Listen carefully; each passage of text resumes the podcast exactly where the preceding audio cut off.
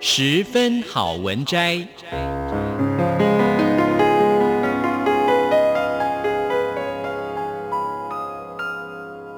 十分钟的心灵补给站。无论是快乐还是悲伤，不管是白天或是黑夜，阅读一篇好文章，也许只要短短十分钟，却能在你的心头低回，往复不已。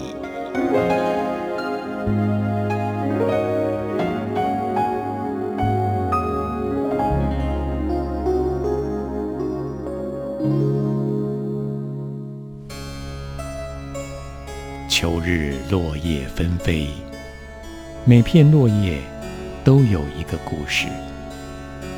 满山遍野的金黄，如此灿烂辉煌的景色，却只能让我想起夏日的灿烂。光与热一去不复返，这是严冬之前短暂的温柔。多么令人费解的温柔，翻来覆去，凝结在空气里的细微骚动，无法释怀。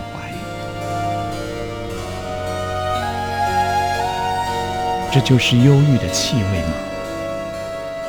秋光，每一颗粒子迅速在空气中穿梭，像是在寻找什么。是水汽的影响吗？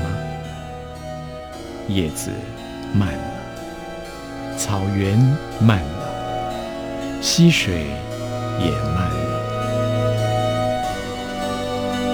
带着淡淡的气息。秋水蔓延着眼前的一切，来到你的脚边。秋天是凉的。是凄美的，秋天是可爱的，红透的。秋天是一个洒脱又淡泊、沉静又淡定的哲学家，在自然景物一虫一草、竞奏展露、高歌生命、高唱收获之际，天地给予我们的是丰盈，是贫乏。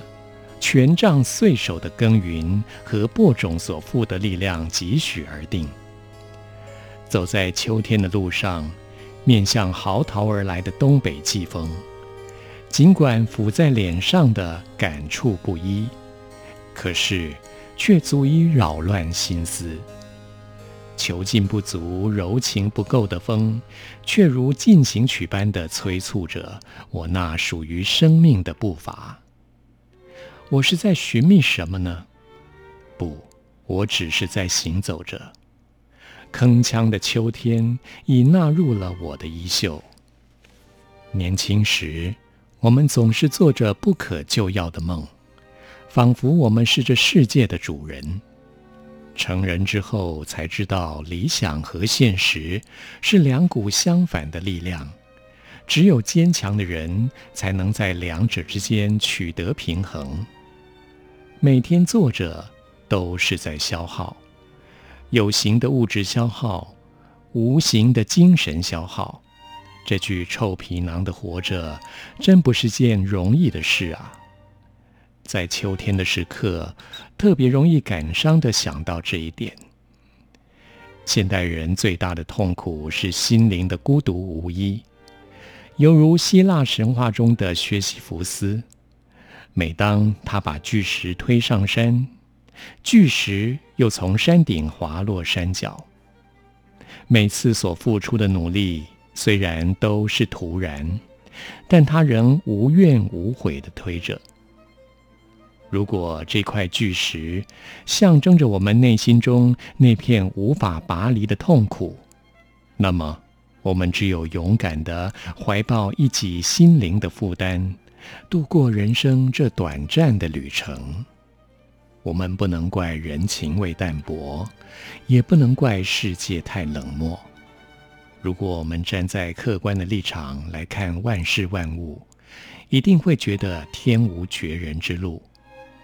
就如同在这秋天清晨的野草，能够蒙受露珠的披挂，我们没有理由悲叹自己不比这野草强。我们得自父母的恩泽和保护，岂不比一株路旁的榕树来得深厚呢？人生每段历程的考验都是值得感谢的。没有经过大风大浪的水手算不得好水手，不经过双足的踏践和压榨，硕大的果实不能变成香甜的美酒。如果世界有一天被人类搞得生存不了，那是由于人类的短视和愚昧。不把地球当作乐园的人，妄想寄望于另一个国度的来临。没有辛勤的工作，哪得秋天的丰收？我在山间的一些朋友，他们热爱山林，终日挥汗田园。傍晚时分，我站在屋瓦前的晒谷场上，看见他们肩荷锄，手牵牛，脸上挂着满足的笑容。在餐桌上，他们大碗饭、大块肉地吃着，单纯而充满希望的重作，使他们脸上绽放着令人钦羡的光芒。虽然桌上搁的都只是山蔬野货，但看到他们大口大口地吃着，津津有味地分享这些从菜园里新摘不久的美味，令人羡慕。如果以一个人收入的多少来衡量一个人的价值，这是很不公平的。从这些辛劳的农人朋友身上，我们可以体会到陶渊明的“不为五斗米折腰”，乃是为了保存其个人生活的尊严。当一个人的生活压力强害他的性灵和自由，那只有抱定壮士断腕的决心，勇于求去。否则，日复一日在与个性相反的工作上不断脱模，只有虐待自己罢了。那还会有什么成就可言呢？坐拥一地月光，听着大地的声音，听着林中的风声，也许就是这秋凉让我百感交集。我盼望着。古典月色和枫红当中，能够来到悠悠的山谷，抚着一个咏满夜吟应觉月光寒的诗人身影。